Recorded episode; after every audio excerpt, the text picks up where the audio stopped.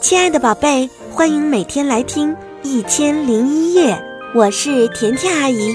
今天甜甜阿姨要给你讲的故事是《爸爸的好儿子》。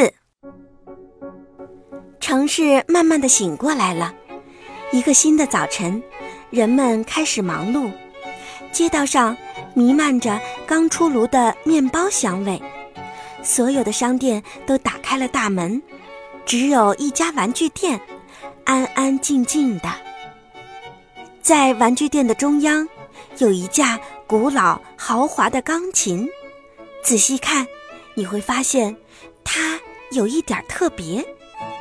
原来，老鼠一家把房子建在钢琴的腿上。嚯，这真是个漂亮的小房子！鼠爸爸年轻的时候是一位著名的拳击手，现在。他是一名调音师。鼠爸爸常常忍不住叹气，难过的看着那些从前获得的奖杯。鼠爸爸希望他的儿子也能成为拳击手，于是他把拳击手套挂在儿子的床头，表示不喜欢他学芭蕾舞。可是他的儿子却一脚把拳击手套踢开了。站在门口的鼠爸爸看见了，摇了摇头说：“唉，不过我相信有一天你会走上拳击台的。”鼠爸爸正准备去上班，突然有两颗黄色的大眼珠直直的盯着他。那是一只又高又胖的大黑猫，用那锋利的爪子划过钢琴表面。然后，叮叮当当，啊，噔噔噔噔噔，踏过琴弦，快速的往下一跳，啊喵！大黑猫一下子就落在了鼠爸爸的面前。